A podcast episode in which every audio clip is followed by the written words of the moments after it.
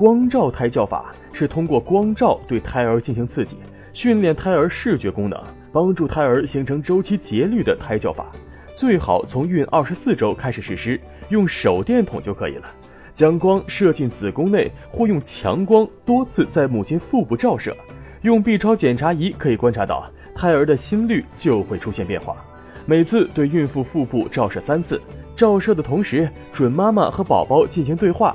告诉宝宝现在是什么时间，这样可以促进胎儿视觉功能发育，对日后视觉敏锐、协调和阅读都能产生良好的影响。光照胎教和音乐胎教、运动胎教一样，也是孕妇自身提高修养的过程。准爸爸可以和准妈妈一起进行光照胎教，要坚持规律的去做，才能使胎儿领会其中的含义，并积极的做出回应。如果您在备孕、怀孕到分娩的过程中遇到任何问题，欢迎通过十月呵护微信公众账号告诉我们，这里会有三甲医院妇产科医生为您解答。十月呵护，期待与您下期见面。